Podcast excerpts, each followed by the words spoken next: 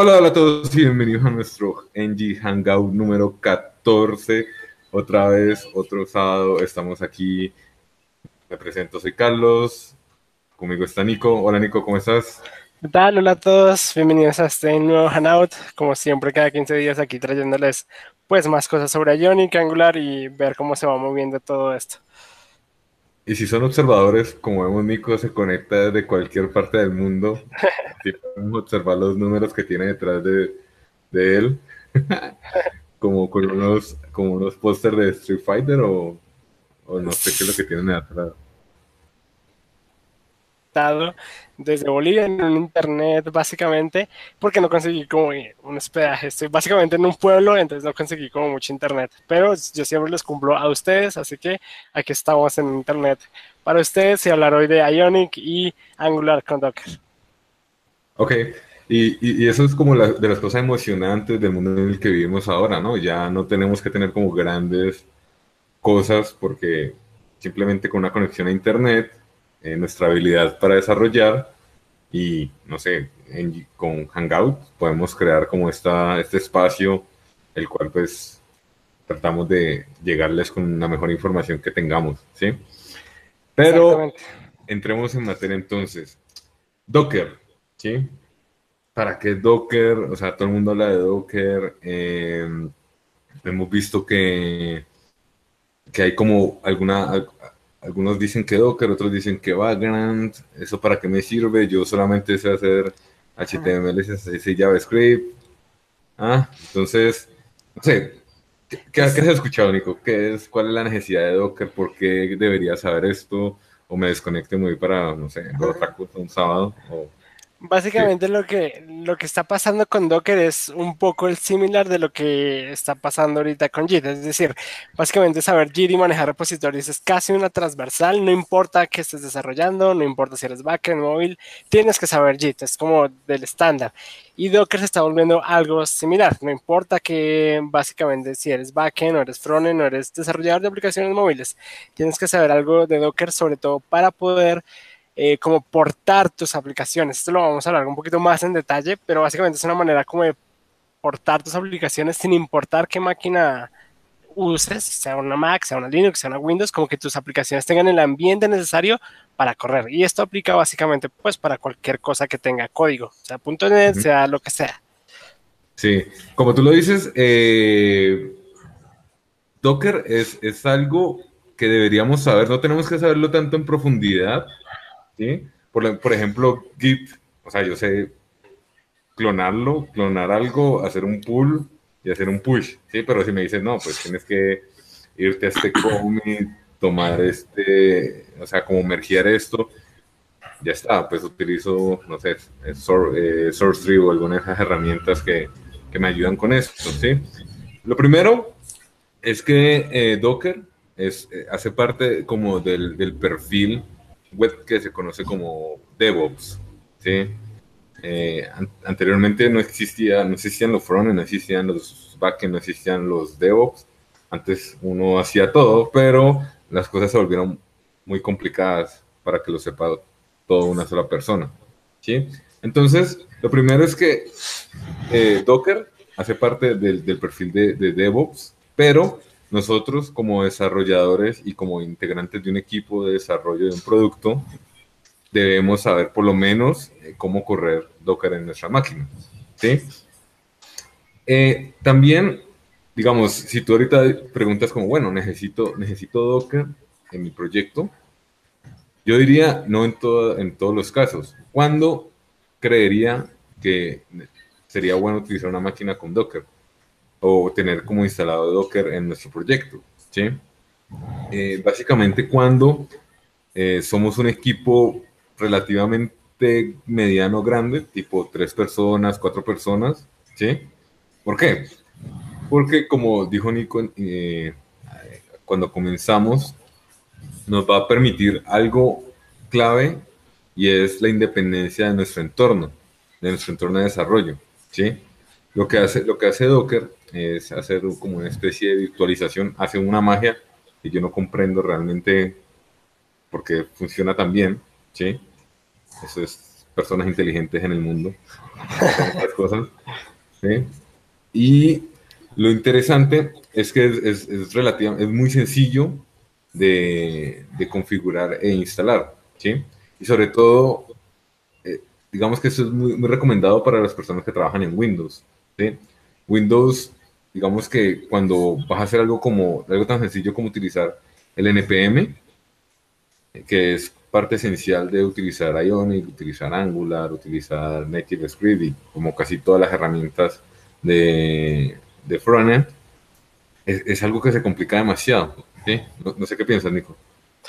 Sí, o sea, básicamente siempre ha sido un, lío y siempre hemos, una de las preguntas en internet, básicamente, sea lo que estés iniciando, pero digamos estamos en Ionic, algo complejo, como que de, entre paréntesis complejo, de alistar es que instalar todo lo que necesitas o todo lo que el ambiente necesario que necesitas para poder empezar a, a trabajar y que todo te corra bien es algo complejo. Es, puedes llegar a ser eh, que como que esta variable de entorno no me corre, varios problemas solo con instalar el entorno que necesites es uno de los problemas.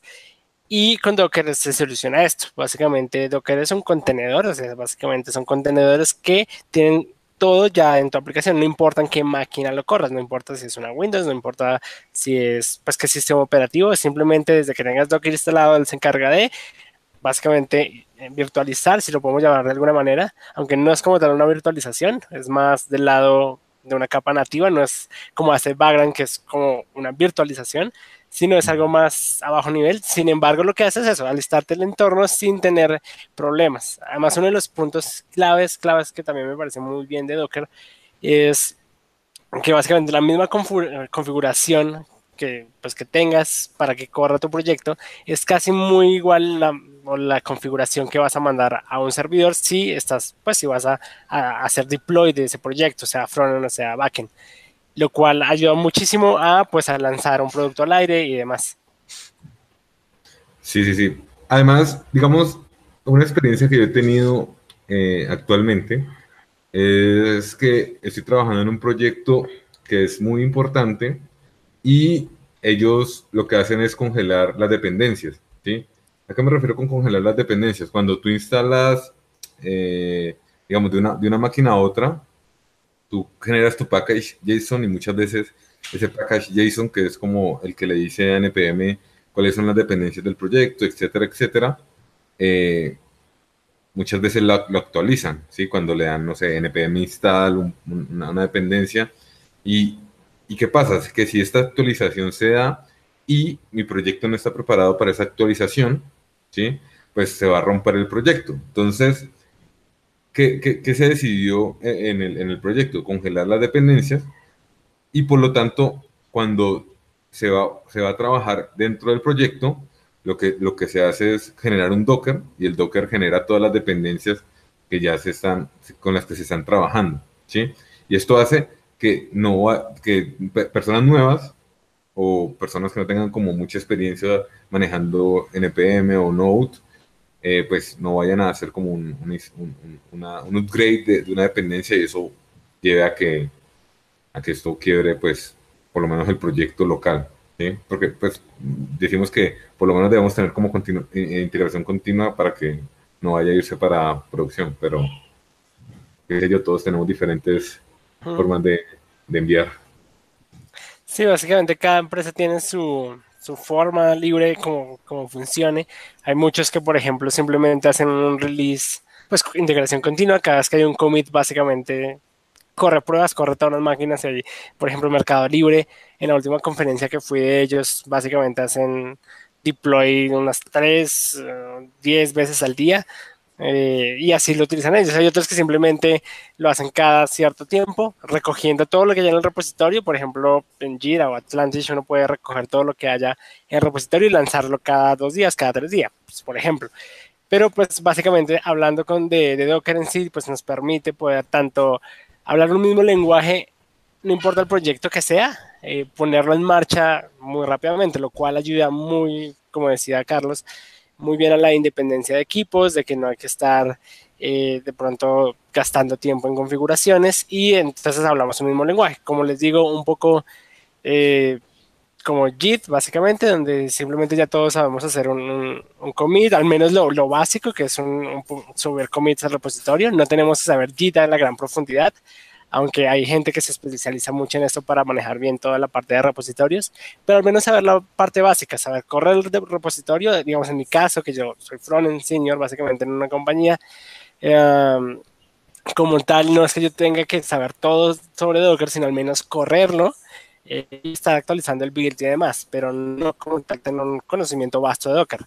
Lo que sí he visto, eh, dentro igual también de la compañía en la que estoy trabajando ahora, es que toda la parte de deploy, eso se casi se automatiza con, con Docker. Es, no hay que hacer mucho, no se rompen muchas cosas, sino es todo muy automatizado y Docker se encarga casi de, de toda esta parte. Sí, sí, sí. Bueno, aquí ya nos empiezan a, a mandar saludos de diferentes partes. El, el, el, Hangout pasado, habían un montón de países, hasta China había. Sí, como que, bueno, o sea, No sé cómo nos van a entender, pero... Eh. sí, pero está bien, bueno. Entonces, ah, por aquí me hace una pregunta para Nico que parece Steve Jobs de la película. Supongo que por el... Me imagino que por la barba, porque no tengo la personalidad de Steve. Por, el porte que tienes. sí. Y, ya saben que si tienen preguntas eh, respecto a lo que estamos hablando, quieren, no, o sea, nosotros básicamente estamos haciendo aquí como, como una charla y, durante la charla pues muchas cosas no las sabemos, ¿sí? nos podemos equivocar como todos, ¿sí? Y, y, si de pronto saben algo que nosotros no sabemos, estamos diciendo que probablemente eh, no, no, sea, pues ya está, hablen, para eso estamos, ¿sí? Y si tienen preguntas, la pueden dejar en el chat y la vamos respondiendo. ¿Listo?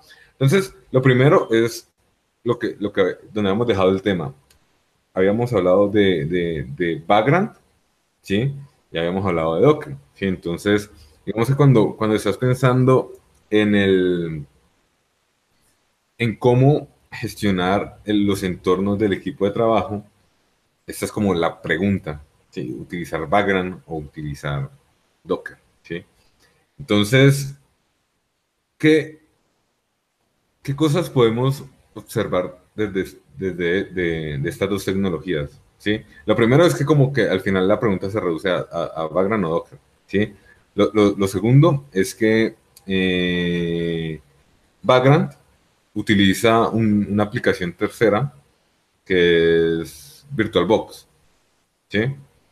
Y cuando tú creas como tu, como tu máquina, ¿sí? Pues haces como todo el proceso normal de virtualización, pero simplemente instalas, eh, pues instalas Vagrant y descargas el, el, box de Vagrant que vas a utilizar. Y cuando lo ejecutas, ves como todo se va procesando y tienes luego, si vas al VirtualBox, tienes ahí como tu, tu información, ¿sí?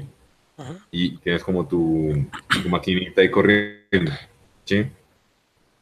Lo otro es que Vagrant, aquí les voy a compartir mi pantalla pues, para mostrarles como dos slides que hice. Eh,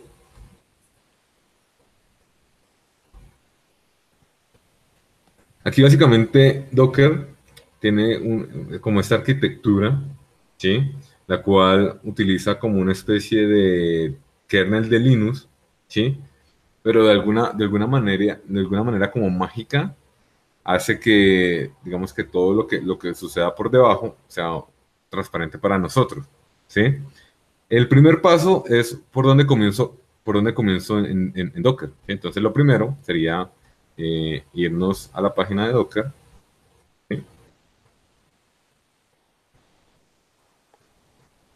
¿sí? lo primero es como hacer el starter ahí de, de la página de Docker. Como en todo. Entonces le damos Get Starter. Aquí nos, bueno, nos tira como el pitch de ventas. Y no me deja hacer nada más. Entonces vamos a Documentation.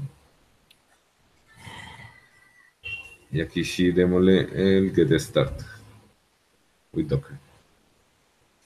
Bueno, entonces aquí ya te empiezo a explicar un poco el tema de los contenedores, eh, aquí podemos ver esta imagencita que pues da como a entender mucho lo que es la filosofía de Docker. Digamos que puedes ver a tu, a tu computador, digamos que luego como a nivel de, desarrollo podrías ver como tu servidor como el, el, que llevaría todos estos contenedores, ¿sí? Y cada contenedor es, un, es un entorno independiente, eh, se pueden conectar entre ellos, pero pues digamos que eh, nosotros, nosotros siempre vamos a necesitar como un solo, un, solo entorno. pues a nosotros como frontend normalmente nos dan un entorno Node con ciertas cosas instaladas. ¿sí? Eh, aquí bajamos un poco, aquí nos, explican un poco más sobre cómo funciona, igual si te interesa como estas cosas que son más a fondo, usar cómo funcionan, pues aquí está como por dónde puedes comenzar. Luego llegamos acá y, bueno, te dice cómo puedes instalarlo de, esta manera o de, esta otra. Y le digo install Docker. Y aquí me lleva a la parte que puedo bajar, aunque no está como tan fácil instalar Docker, ¿sí? Sí, depende, depende mucho. Pues, digamos que creo que para Linux es un poco más complejo, aunque los que utilizan Linux están mucho más acostumbrados a enfrentarse a una, pues, a una terminal así sola. Eh, para Windows y Mac es más como, como el estilo Windows, que es siguiente, siguiente, finalizar. Pero básicamente, eh, si vos estás utilizando Ubuntu, básicamente, o pues cualquier distribución Linux, eh, le toca pues uno instalarlo como las cosas estarán en Linux, y como pues los los varones, dices tú, como verdaderos hombres, que es instalar todo así a terminar. Oye, no digo eso. como macho alfa, pelo en pecho, lomo plateado, barba leñador, voz espartano. Exacto, tal cual. Que son los chicos de, de básicamente. Sí, no, pero yo soy, yo, solamente yo soy de Mac, entonces yo sí me bajo un instalador. Igual se lo voy a mostrar acá. Eh, aunque aquí le voy a mostrar todo. Pantalla completa. Listo. Ok, entonces ahí cuando instalo, yo me, yo me descargo la, la, pues el ejecutable de Mac, entonces Docker for Mac, y me instala este, este cosito acá en el, la parte superior de mi, de mi barra del sistema operativo. ¿sí? ¿Sí lo están viendo, cierto? Sí, sí lo estamos viendo. Ok, entonces con esto, eh, pues digamos que ya sé que tengo Docker, aquí puedo entrar un poco a las preferencias y en las preferencias pues me muestra cierta configuración que cuando yo la hice, eh, pues no tuve que hacer como mucho. ¿sí? Él por defecto todo lo tomó bien. ¿sí? Pero también hice la prueba en Windows y en Windows sí, uff, fue un... O sea, fue realmente difícil hacerlo. ¿sí? Además porque el Windows en el que trabajo es Windows 10. Entonces, lo que me funcionó, pues si lo van a hacer, es utilizar, eh, instalarme Docker, pero instalarme Docker eh, eh, Edge. Es decir, como no estable, sino como, pues, no, es que te va a reventar el computador, simplemente que falta como ciertas pruebas y cosas, pero en general me funcionó bien, ¿sí? Y eso por el tema de compartir el, como el sistema de, de archivos, que digamos que cuando lo quise hacer con Windows 10, como que estalló. Pero cuando le di, lo mandé para Edge, ahí funcionó bien. ¿Sí? Lo segundo, digamos que una vez que ya tengan instalado, que hayan visto como, aquí ven como hay 10.000 formas de instalarlo, ¿sí? Eh, tienen que ir a, tienen que pensar que lo siguiente es tener una receta, ¿sí? Y Exactamente. Las recetas es como algo que alguien inteligente o alguien que es especialista en estas cosas, eh, se tomó el trabajo de diseñar para nosotros. ¿sí? Entonces, eso es como un archivito que Docker entiende, ¿sí? Y este archivito, eh, cuando se lo mandamos a Docker, Docker dice, bueno, que vamos a bajar esta imagen, luego voy a bajar, esta imagen va a tener Node, esta imagen va a tener no sé, Ionic, esta imagen va a tener Android SDK, esta imagen va a tener, pues, de las cosas que, siempre cuando estamos en nuestro entorno, instalamos como, eh, nos bajamos Node, y luego hacemos npm install tal cosa, npm install lo otro y así sucesivamente. Sí, básicamente ese, ese Explorer te va a traer la parte de Explore eh, de esa página. Básicamente son varias partes o módulos o registers que ellos le llaman, eh, donde podemos jalar ciertas partes que necesitemos para nuestro proyecto. Si ustedes alguna vez han hecho DevOps, eh, básicamente se han enfrentado a esto, tienen su máquina, puede ser cualquier máquina, una Linux por lo general, CentOS o Ubuntu Server, eh, y lo que hace esto es que ustedes tienen que alistar y preparar y administrar esa máquina, básicamente, instalándole lo que ustedes necesiten, como eh, Nginx, HTTP, Redix, digo HTTP, Redix, básicamente lo que ustedes necesitan, es más, Node, si ustedes están corriendo eh, backend con Node o con PHP, básicamente eh, con Docker tiene un registry o estas imágenes que ustedes ven acá, a veces oficiales, es decir, Mongo tiene su propia un registro oficial ahí que podemos simplemente utilizar y decirle a Docker, mire, por favor, eh, simplemente necesitamos Mongo, no instalarlo dentro de nuestra computadora. A veces tenemos el, cliché o, varios de programadores tenemos la forma de decir en mi local funciona, básicamente, eh, que es uno de los memes que más salen en internet, pero ya con... de, los, de los mismos creadores de reinicie la máquina y funciona. Exacto, entonces los mismos programadores tienen esa excusa de en mi local todo funciona, todo está perfecto.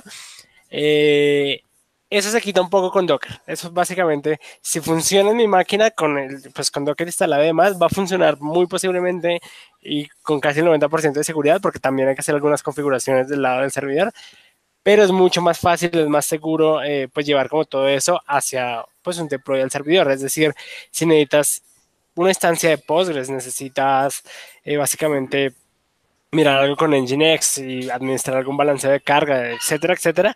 Todo eso lo, lo configuras y lo administras en Docker y el Docker se encarga de básicamente montarte toda la infraestructura que tú necesitas para la, pues, para la aplicación. Eh, y esto también, digamos, ¿qué pasa, por ejemplo, cuando nosotros como frontend, esto, por ejemplo, es muy del lado de backend, eh, sin embargo, como frontend también nosotros podemos dockerizar, sí, básicamente es el término que se, utiliza, como dockerizar nuestras aplicaciones, eh, sobre todo porque hay un problema. Eh, nosotros como frontend, por ejemplo con Angular y demás, hay muchas versiones. Yo tengo la ventaja, por ejemplo, que siempre estamos trabajando casi sobre las últimas versiones del, del como de, de, Ionic o de Angular pero hay muchos proyectos de legacy o que son heredados que básicamente tienen que tener otra arquitectura o básicamente otro CLI instalado. O sea, por X y Y razón ese, no sé, eso está hecho o están manteniendo una aplicación en Ionic 1, eh, lo cual tiene un CLI súper diferente al CLI o al cliente de comandos que están ahorita. Entonces, configurar dos CLI en su computadora es complicado. Eh, o configurar dos entornos en la misma computadora es complicado. En cambio, con Docker ustedes pueden tener la configuración que quieran, si esa aplicación corría en ciertas versiones, específicamente con el CLI o con el cliente de comandos en esta versión, eh, o con cierta versión del CLI de Angular, eh, lo pueden configurar y sin problema va a funcionar. Si ustedes lo instalan global en su máquina, van a tener problemas porque básicamente lo instala global en su máquina y van a ver tener o tienen que estar desinstalando una versión y volviendo a instalar la otra. Básicamente es difícil de administrar. Entonces, para hacer la vida más fácil de tanto del proceso de desarrollo como de deploy de las aplicaciones, esto nos ayuda a esto, a poder tener un entorno totalmente aislado en nuestra computadora que corra las necesidades de un proyecto en específico. Hay varios, varios, puntos importantes que tocaste ahí, quiero retomar. Eh, lo primero es, digamos, eh, según vi o según he escuchado, eh, los comentarios de, la gente de Ionic, ¿sí? Eh, la mayoría de proyectos en Ionic están hechos en Ionic, en Ionic 1, ¿sí? Digamos que en su momento Ionic ganó tanta popularidad con AngularJS y Ionic 1, y ellos decían como que la mayoría de sus clientes grandes son como legados, tienen como sus aplicaciones ya en, en Ionic 1 y la quieren mantener ahí, ¿sí? Pues porque básicamente no necesitan como, como utilizar como todas las cualidades que tiene Ionic 2 para arriba, simplemente que Ionic 1 les está funcionando.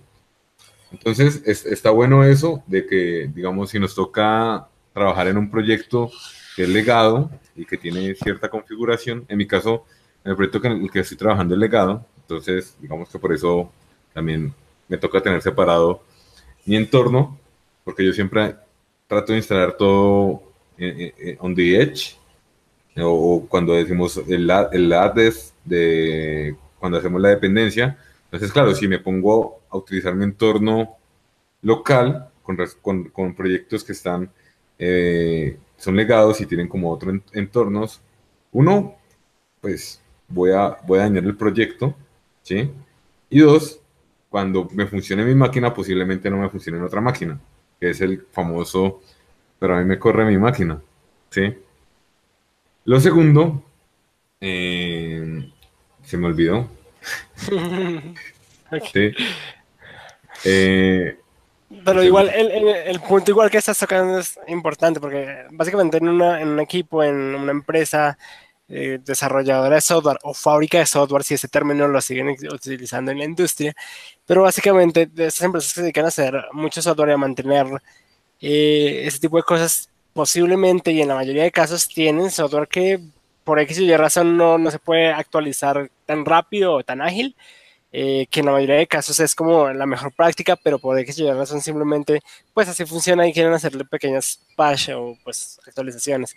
Correr el entorno de ese, de ese proyecto en específico se vuelve complejo dependiendo también de los proyectos que tengas en tu máquina. Entonces con Docker puedes, como nosotros eh, pues decimos, eh, correr el entorno con la necesidad específica. Es más, puedes tener si trabajas con, con backend con Node y con cosas de, ese estilo, igual puedes correr, no sé, en un contenedor puedes estar con Postgres, en otro contenedor puedes tener MySQL y en otro contenedor Mongo y no va a haber ningún problema porque cada contenedor es totalmente aparte. Si tuviéramos todo en la máquina, posiblemente tuviéramos algunas cosas que configurar para que todo funcione correctamente y aún así no, no se puede asegurar porque no tienen un entorno totalmente independiente. Por ejemplo, eh, si alguna vez trabajaron en Django y Python, teníamos el Virtual Env, que era nativo de, pues, de Python y demás. Sin embargo, ahorita con Docker es como todas las industrias y por eso digo que es como una transversal básicamente que, que deberíamos acoger. Eh, igual que JIT, básicamente es al menos como... Eh, pues si ya tenemos un equipo que ya usa Docker, normalmente nos van a dar la imagen de Docker y simplemente montarlo y ya. Entonces deberíamos simplemente saber cómo traer esas características. Por ejemplo, les voy a compartir un momento aquí mi pantalla. antes, de eso, antes de eso, déjame eh, una cosita. Ya me acordé de la segunda parte, ya la toco, pero eh, como lo que, lo que quiero hacer ahora es empezar a instalar un Docker.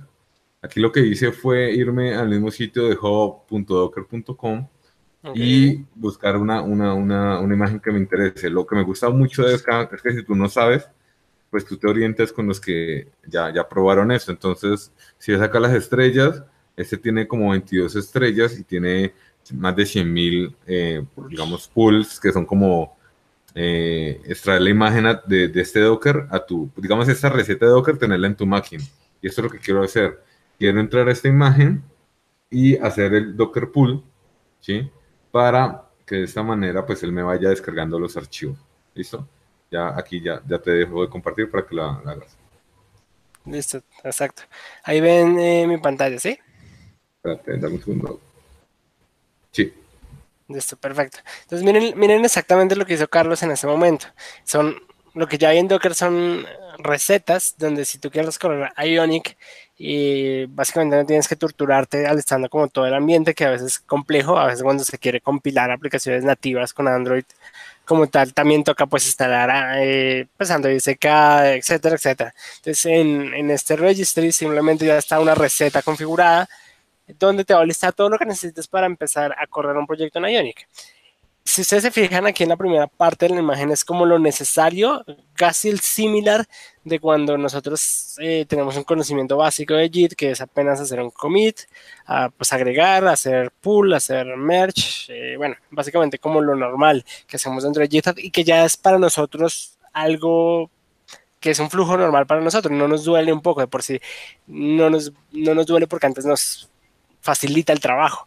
Lo mismo pasa con Docker. Nosotros deberíamos al menos saber cómo construir la imagen, que es básicamente un Docker build, cómo traernos una imagen, que es básicamente lo que está haciendo Carlos en ese momento, traerse una imagen. Uno se puede traer más de una imagen en un mismo, pues, Docker, con Docker Compose, por ejemplo, y tener pues todo lo que necesites, si necesitas Mongo, si necesitas Node, si necesitas, no sé, Ionic, por ejemplo, eh, no sé si saben, pero cuando uno quiere hacer testing de su aplicación, testing end-to-end en aplicaciones nativas como Android, básicamente uno corre o hay servicios como Amazon o como Android, que es Tesla, y ellos corren pues muchas, muchas versiones, básicamente pues tus aplicaciones para poderlas probar en esos celulares.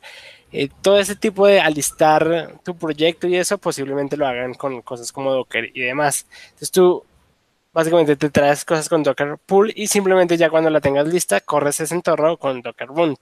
Eso es como a partir del cliente. Pero pues si ya entramos un poco más avanzado y un poco más ya el entorno de DevOps, que es distribuir aplicaciones como tal, pues ya ellos saben muy bien que eh, tenemos unos contenedores, que cada uno, cada contenedor puede tener hasta un sistema operativo por dentro si es necesario eh, y conectarse igual con cada uno de los registros. Entonces es como el, un poco el flujo o al menos los comandos que uno básicamente se, se sabe y que ya básicamente no lo tomen como mm, ahora me toca aprender Docker. No, básicamente siempre estas características nos ayudan básicamente a nuestro trabajo, a nuestra experiencia como desarrollador y básicamente yo puedo montar el entorno cualquier entorno que me manden, si está en Docker, con mi máquina y empezar a trabajar instantáneamente, sin tener estos problemas de, pues, de que tengo que alistar todo ese entorno como tal. esa imagen está buena. El, el, Docker Build pues, sería, es como lo que normalmente le toca hacer a uno, ¿no? Como que ya te entregan la, como el, el archivo de Docker.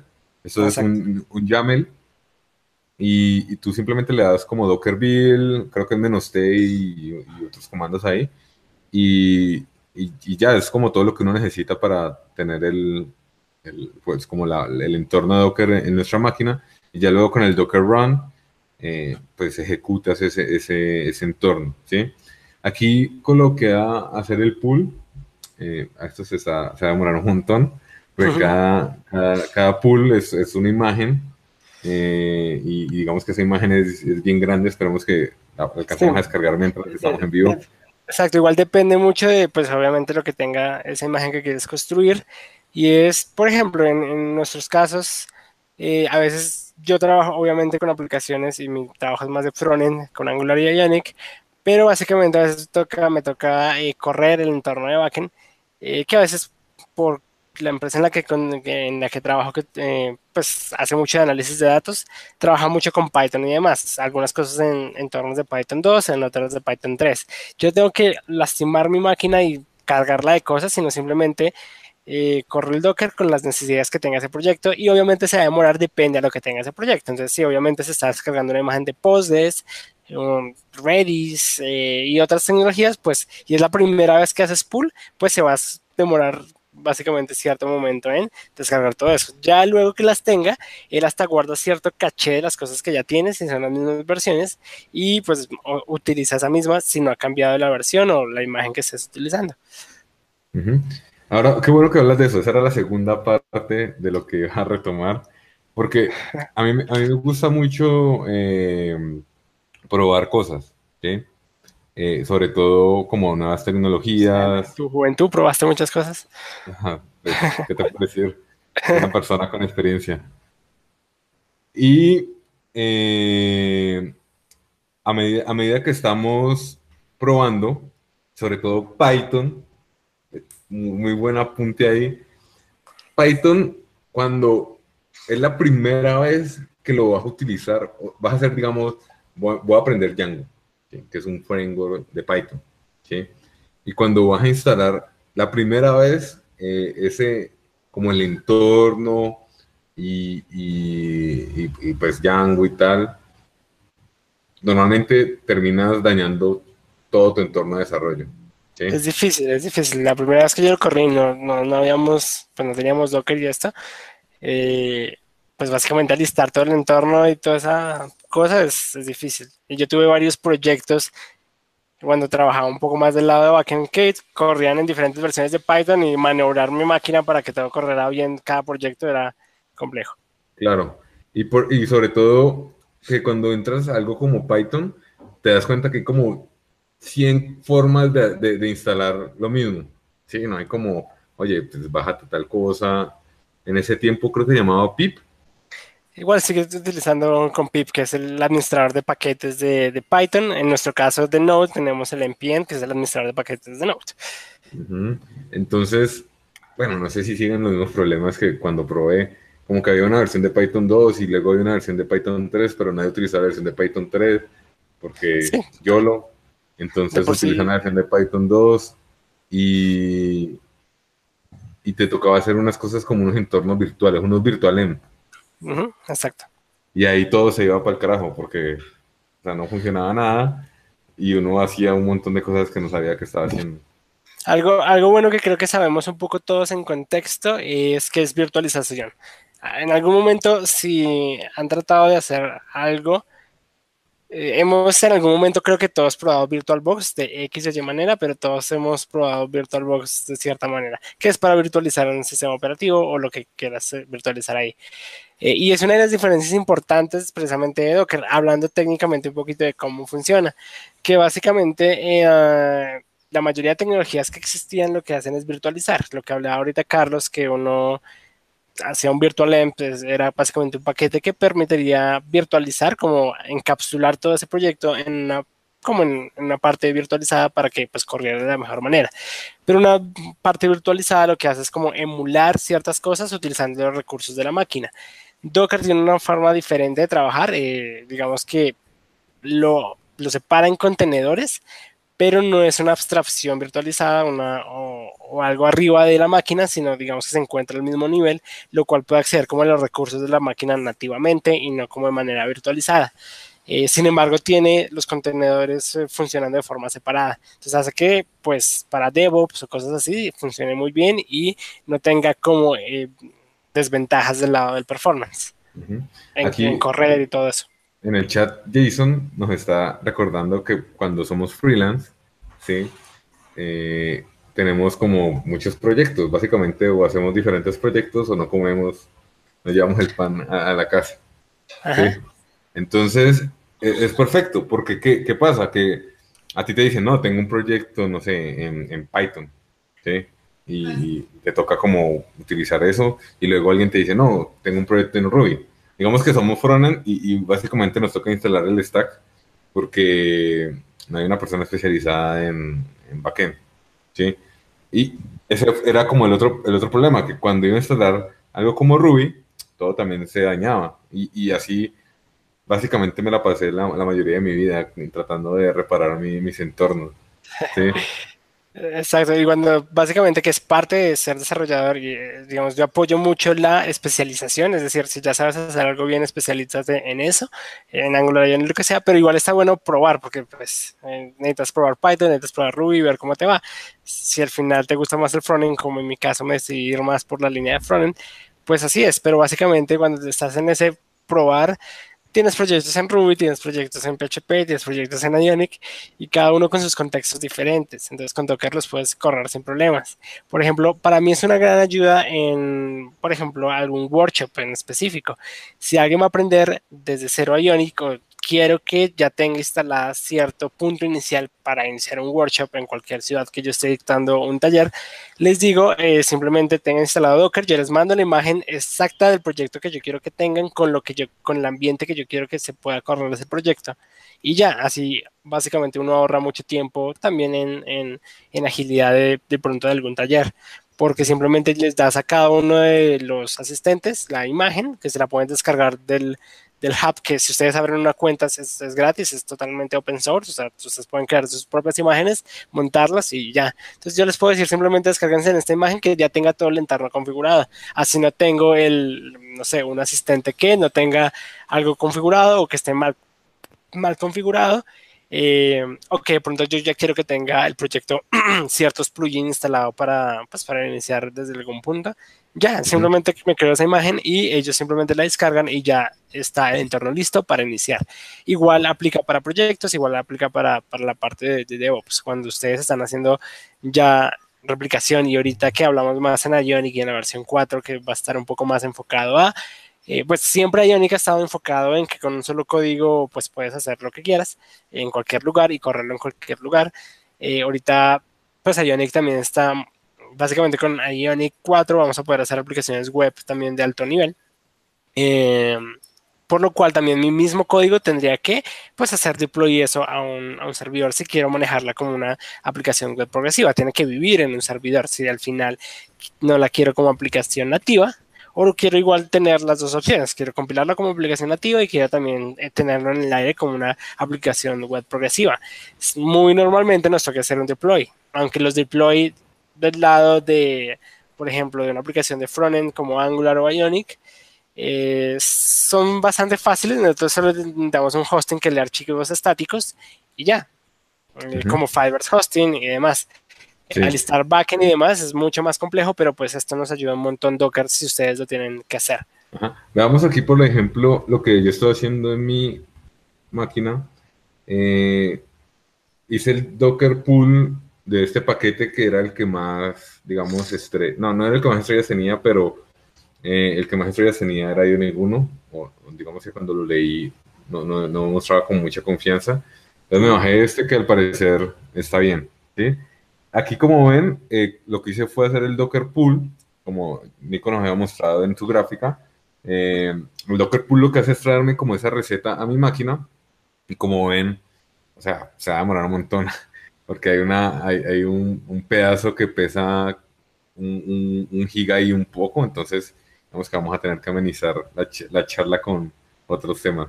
Sí, pero eh, esto cuando, cuando ingresen a Docker, digamos que si quieren tener como la primera experiencia, eh, pueden copiar este mismo, este mismo comando docker vlog slash ionic y lades para que, pues, según lo que vi, él, él está constantemente actualizando. La última actualización fue hace un día, entonces va a traer como un RC o algo así, ¿sí?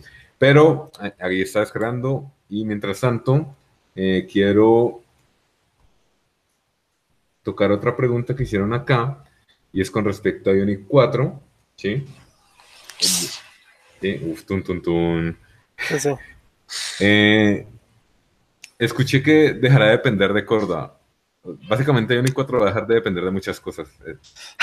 de, de todos, son solo ellos.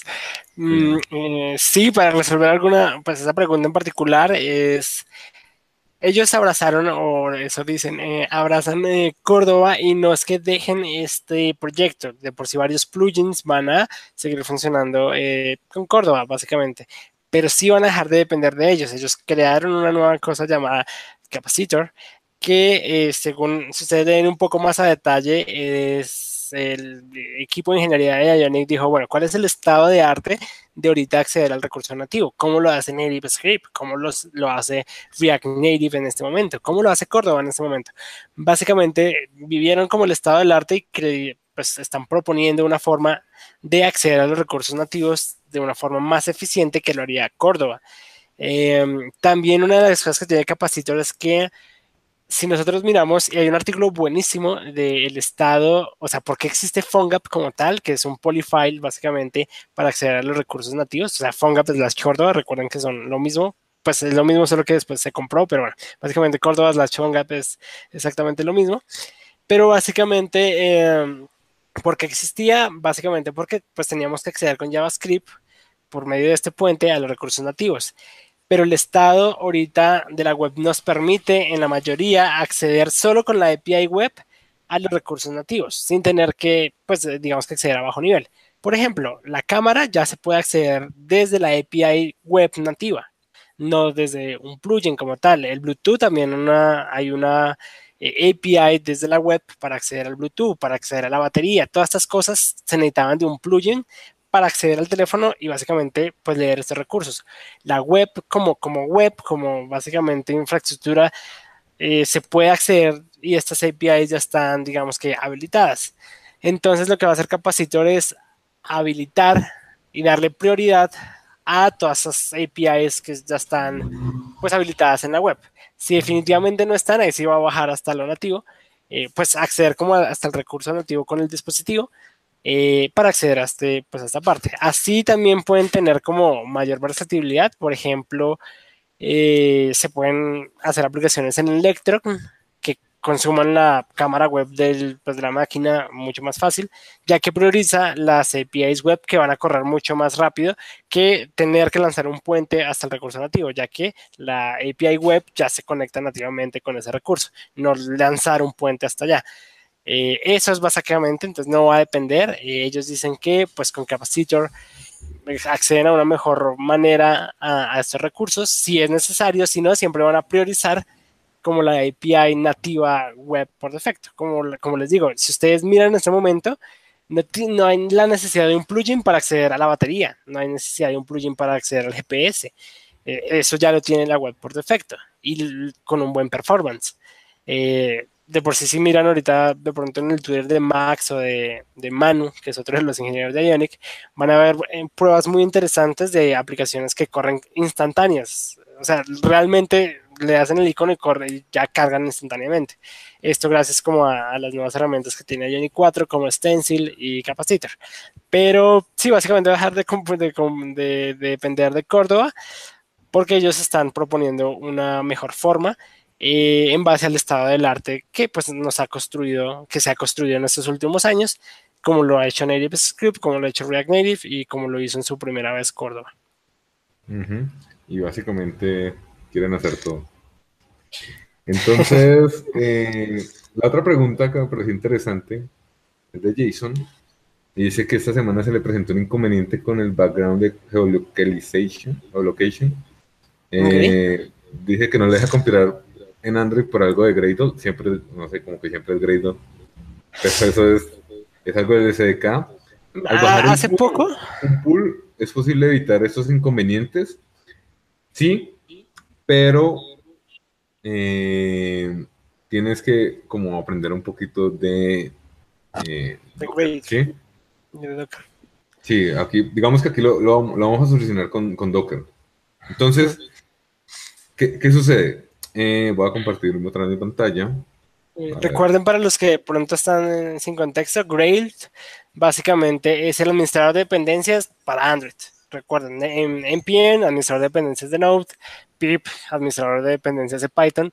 Grail es el administrador de dependencias para, para cosas en Android. Entonces, acá, eh, como ven, esta fue la, esta fue la imagen que me, me descargué pero esta, esta imagen no me enseña a, utilizar Docker, ¿sí? Entonces, lo que yo hice es simplemente ir a otras imágenes de Ionic que estén como más, eh, mejor documentadas, aunque esta creo, la que me estoy descargando es la que mantiene como más actualizada, pero aquí podemos encontrar otros como comandos que van, van a funcionar, ¿sí? en el tema de Gradle, que él, él tiene acá un, un, un alias, ¿sí?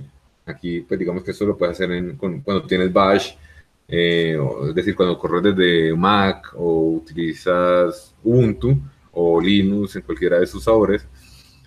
Y aquí él muestra un comando, el cual te corre el Docker en el puerto 8100, que es el que corre eh, el localhost de la Ionic Serve. Y bueno, aquí hace como todo, hace un enlace entre el, el USB del equipo, ¿sí? Con el Docker, ¿sí? ¿Cómo funciona? No sé, básicamente sé que eso funciona para eh, que conectes tu, para que conectes tu teléfono a tu equipo. El, el, el, el, escucha del USB le va a decir el escucha del Docker, como, oye, conectaron un teléfono, y luego él acá hace como un enlace entre el Gradle, ¿sí? Pero lo, envía al Gradle de, del entorno, es decir, no estás afectado por, digamos, si te faltan SDKs, si te faltan APIs, etcétera, etcétera.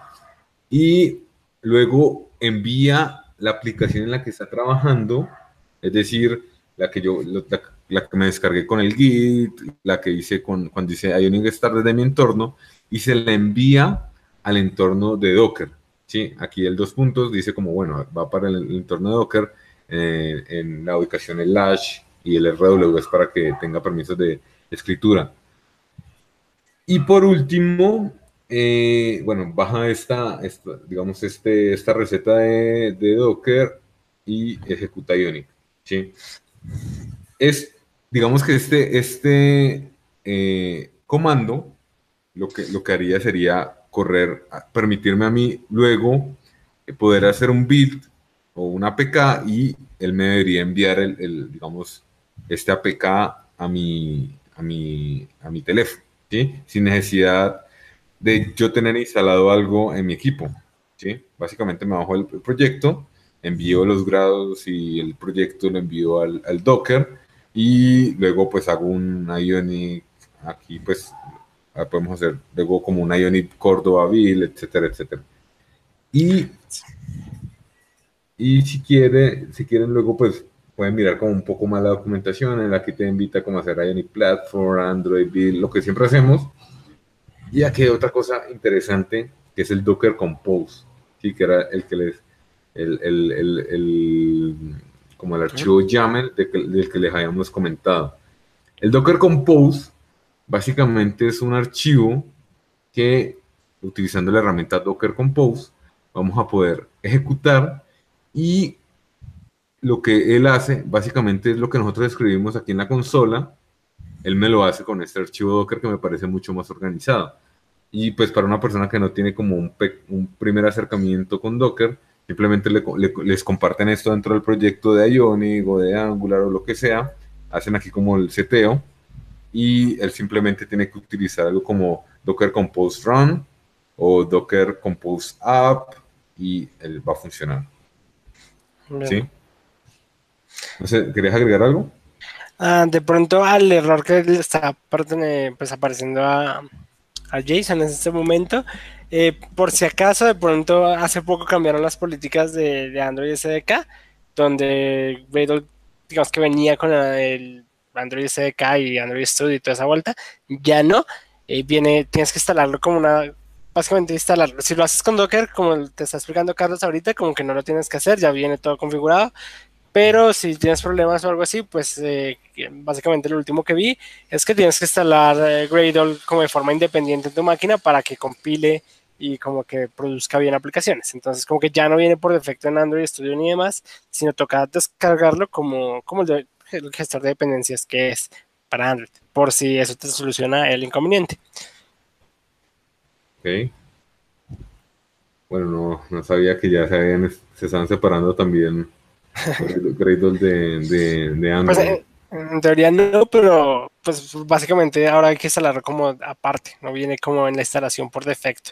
Entonces, cuando uno compila, le aparece ese error y la forma de solucionarlo es como instalar Gradle literalmente en tu máquina, aparte y no con el que viene por defecto con Android Studio.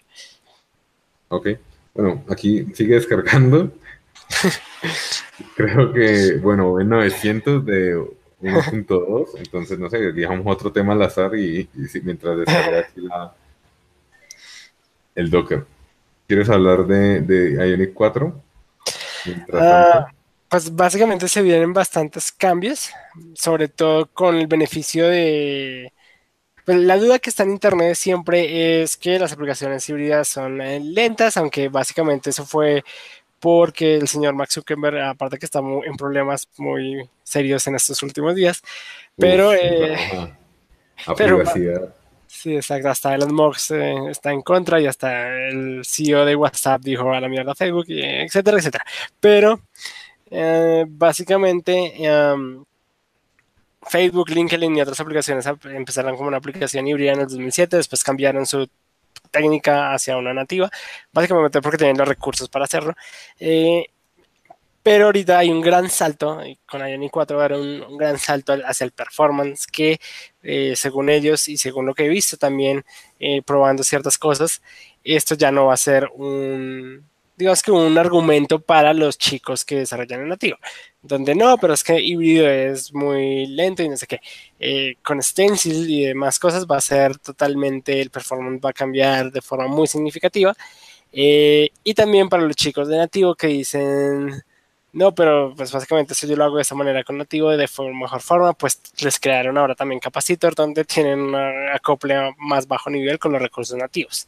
Digamos que no hay excusas para eh, decir que una aplicación híbrida es lenta, eh, sobre todo si ahorita con la Ionic 4 y los recursos que nos van a poner a disposición. Claro. Igual, igual yo personalmente creo que voy a utilizar más Native Script en mis próximos proyectos. Uh. Yo no los voy a defraudar, chicos, yo voy a utilizar Ionic todavía. Creo más en la, en la web como poder que, que irnos a nativo todavía. No, no, pero o sea, me parece eh, como demasiados cambios al mismo tiempo de parte del equipo de Ionic, ¿sí? Y creo que ahora, no sé, siempre me ha gustado mucho de Ionic que era, estaba muy especializado en algo, pero ahorita si tú lo ves, eh, ¿qué viene con Ionic 4? Eh, capacitor, viene stencil por debajo, ya, ya, ya puedes hacerlo en cualquier lenguaje. Eh, Ionic Native. Sí, y, no sé, creo que de pronto las primeras versiones no van a estar como tan bien, a pesar de que ellos dicen, no, esto es instantáneo y, tal, pues creo que voy a, voy a estar como haciendo un poco más. Igual eso también es bueno, igual eh, pues les voy, a, les, voy a, voy ir compartiendo, sobre todo por el blog, eh, las experiencias que vaya teniendo con, con Native Script en, en, en, nuevas cosas. Eso está bien, sobre todo por nuestra, digamos que comunidad, que básicamente nuestra comunidad se apoya mucho en Angular, o sea, básicamente si ustedes miran nuestra página es enseñar de Angular de la forma más profesional posible y gracias a eso podemos saltar, si queremos, de Native Script a, si queremos, Ionic. Recuerden que Ionic igual sigue trabajando con Angular. Entonces, eh, está bien. Al final cambia un poco el renderizado de las cosas, según entiendo, pero está grandioso para toda nuestra comunidad. Sí, eh, como, como lo dices, eh, siempre el enfoque ha sido Angular y digamos que también con Angular se vienen cosas tremendas en la versión 6. En la versión 6 tiene un mejor compilador y muchas otras cosas que por ahí y, y viene, y, viene, un MVP de Angular Elements que para mí eso, eso la va a romper. Pues porque el, el, principio es el mismo de Stencil. Ah, yo creo más como, como en el proyecto de, de Ionic de Stencil que en el de Angular Elements, pero será un punto uh, grandioso. Uh. No, sé, pues creo que, vamos a poder empezar a, comparar notas, ¿sí? Exacto, y es lo bueno de esta de, pues del mundo de la tecnología. Básicamente, cada uno tiene su propuesta y pues está, vamos a ver de qué mejor manera se, pues hay un mejor resultado. Eh, es como si no tuviéramos una contrapropuesta cuando solo teníamos Intel, pero luego salió AMD como procesador etcétera. Eh, y, que, todo está, está con un bug ahí. Uh,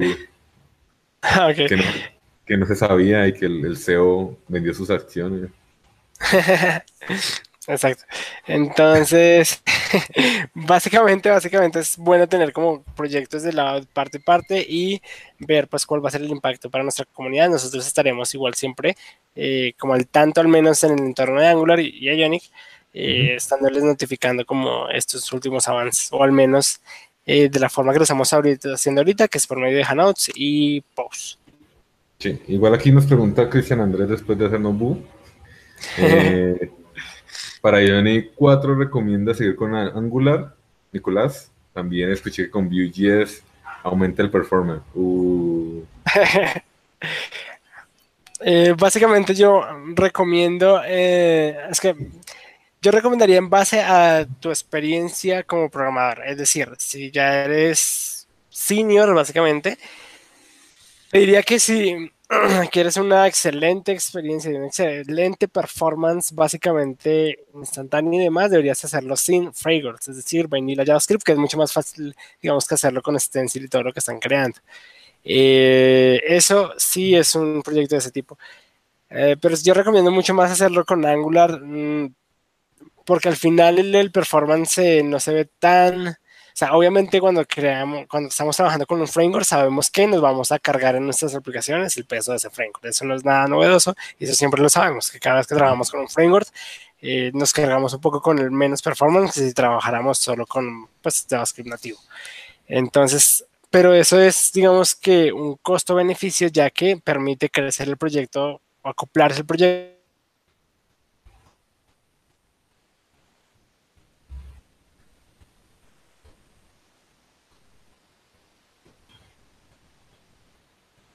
Ok, creo que, que Nico se nos cayó. A ver, ¿me escuchan? ¿Me escuchan? Creo que al final te quedaste como paralizado o seré yo. ya no, no, yo era el que estaba paralizado. Ok. Ya, entonces lo que decía para terminar es como, mm, me parece que Angular igual ofrece una parte de crecer como equipo. O sea, si alguien llega nuevo al proyecto, es mucho más fácil que le comience a aportar y hacer comience hacia el proyecto simplemente creando un componente con el Ionic Clay y empezar a seguir estas normas de, de módulos y demás y empezar a crecer el proyecto entre varios. Cuando hay un proyecto entre 3, 5, 10 que están echando el mismo código, es mucho más fácil eh, seguirlo con un, pues, con un proyecto en Angular. Eh, si yo tuviera, si me dan a mí la elección de elegir otro framework aparte de Angular, em, escogería como entre Vue, que me parece que combina lo mejor de Angular y lo mejor de React, me parece a mí, que es como el punto medio donde no es como el estilo React, que a veces es bastante raro. Eh, Angular tiene las cosas muy bien acopladas y Vue tiene como esa mezcla un poco entre los dos, que igual es muy bien estructurado y pues con buen rendimiento.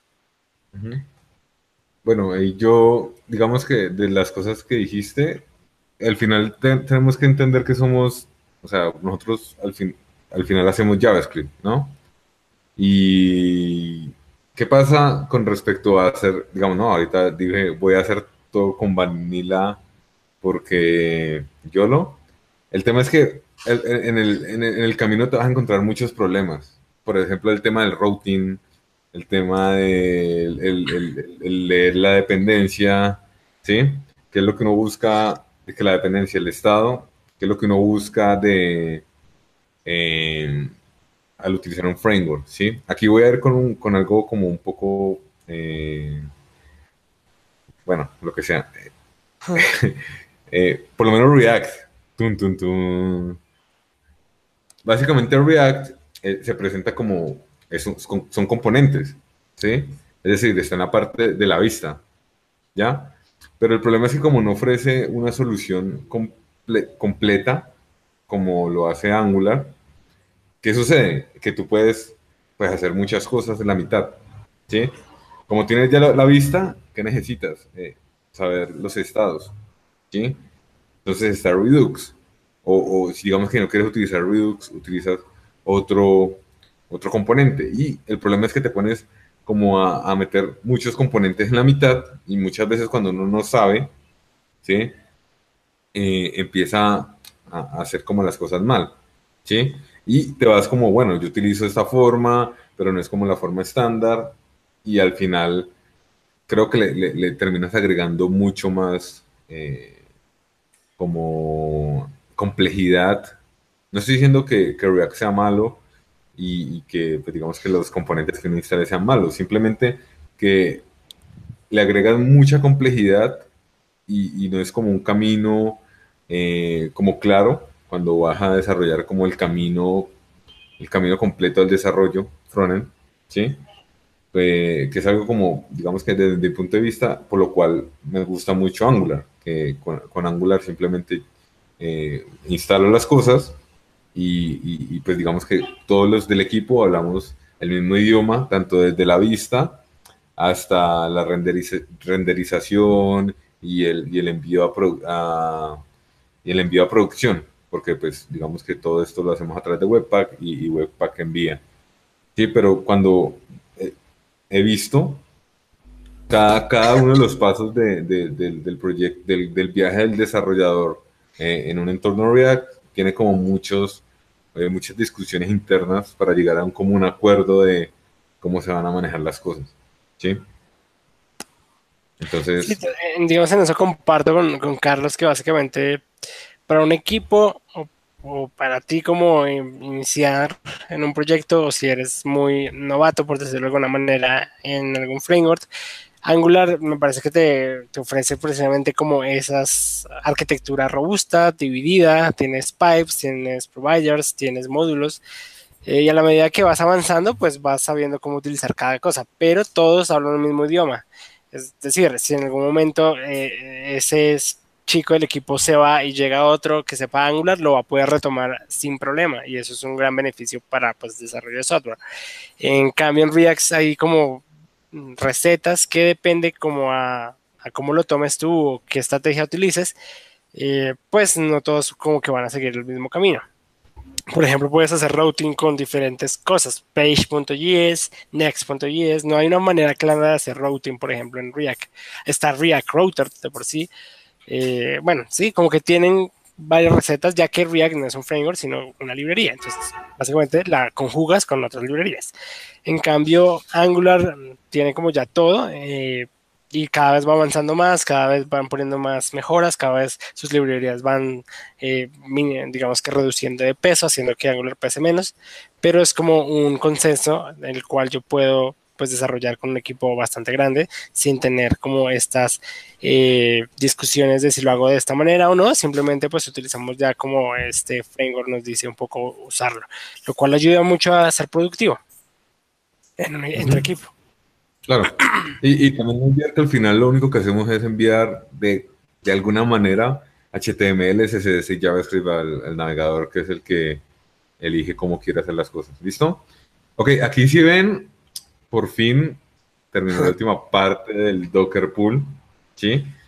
Y esperemos que todo funcione bien. Ahora lo que, lo que voy a hacer, uff, está terminando de extraer las cosas, es lo siguiente, voy a hacer el Docker Run, ¿sí? El, el, el, eh, creo que no me están viendo todas las pantallas, ¿cierto? Eh, a ver. Dame un segundo. Ahí vemos tu cara de hipster. Ya, ya no la vemos.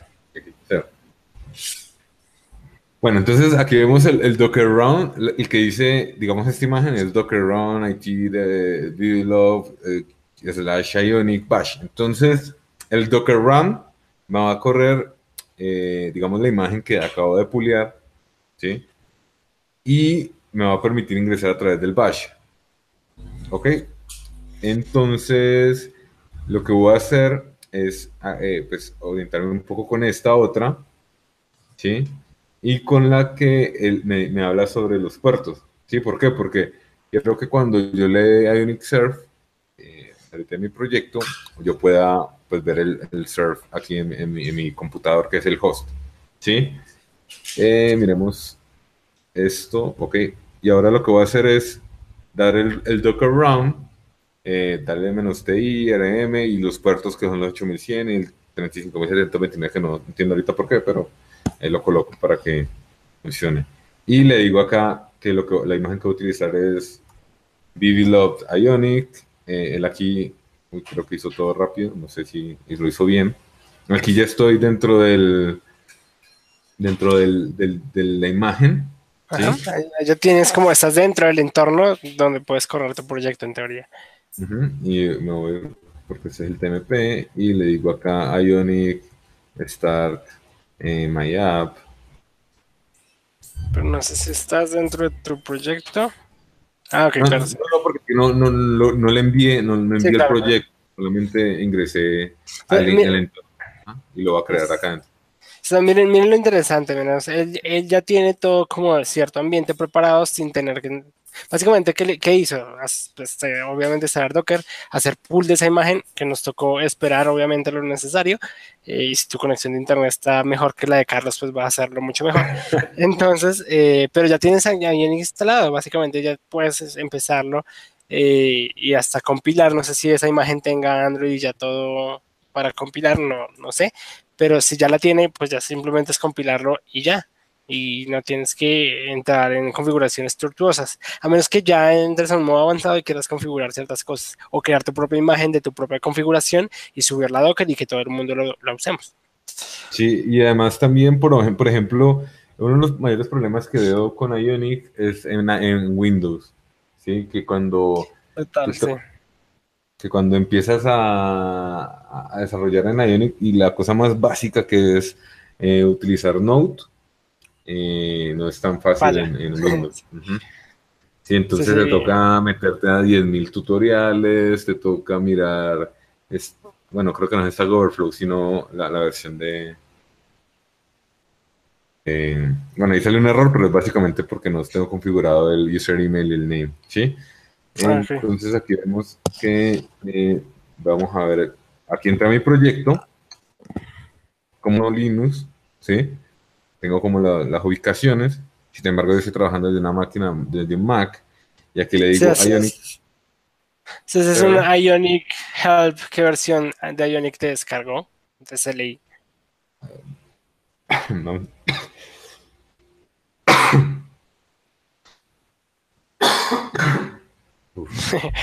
Esperemos que Carlos reviva.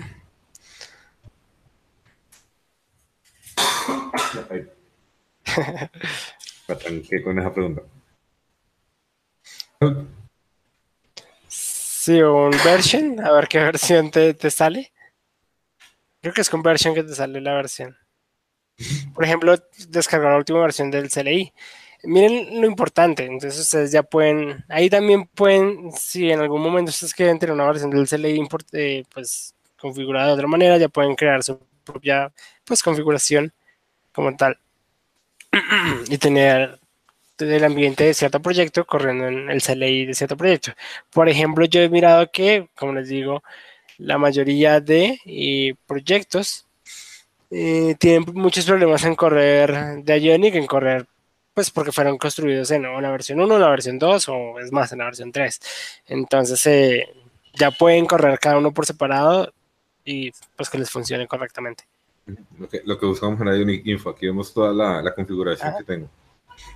Sí, bien. Entonces aquí le doy Ionic Serve y aquí está corriendo desde el Docker. ¿Sí? Entonces él va, a levantar el servidor, va, bueno, a hacer un poco su magia.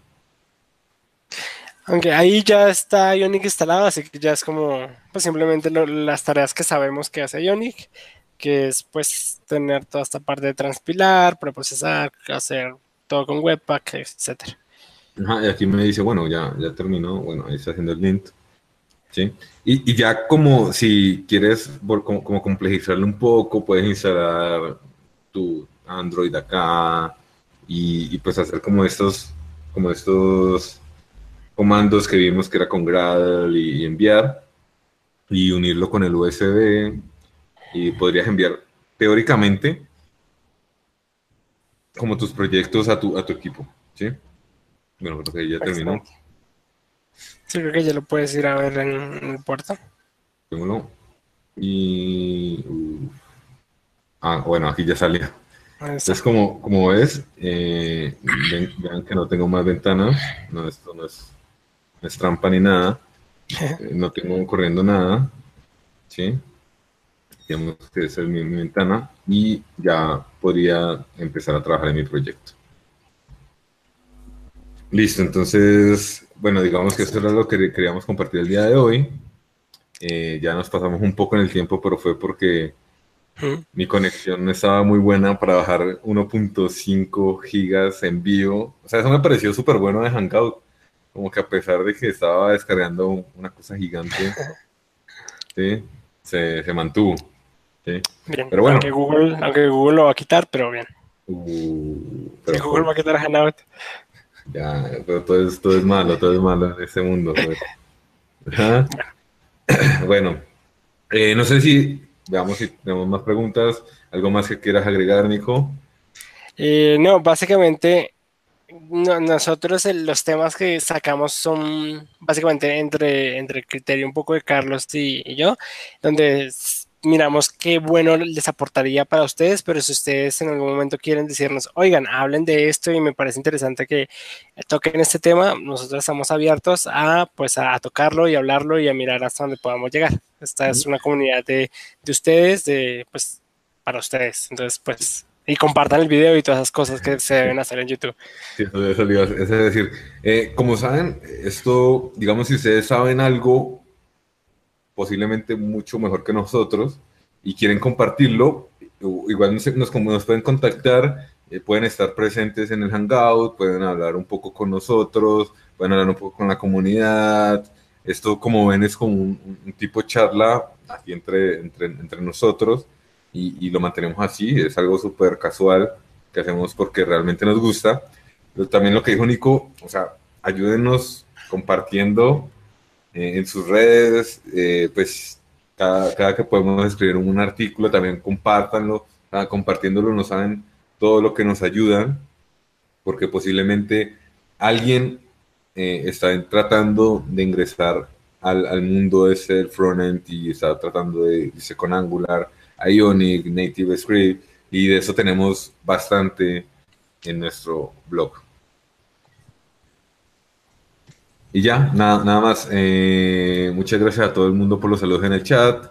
Eh, afortunadamente no nos falló el demo, porque si ven es relativamente sencillo y no es Windows. Entonces, nada, muchas gracias por conectarse y nos vemos en un próximo Hangout. Chao, chao. Hasta luego, chao a todos, un gusto.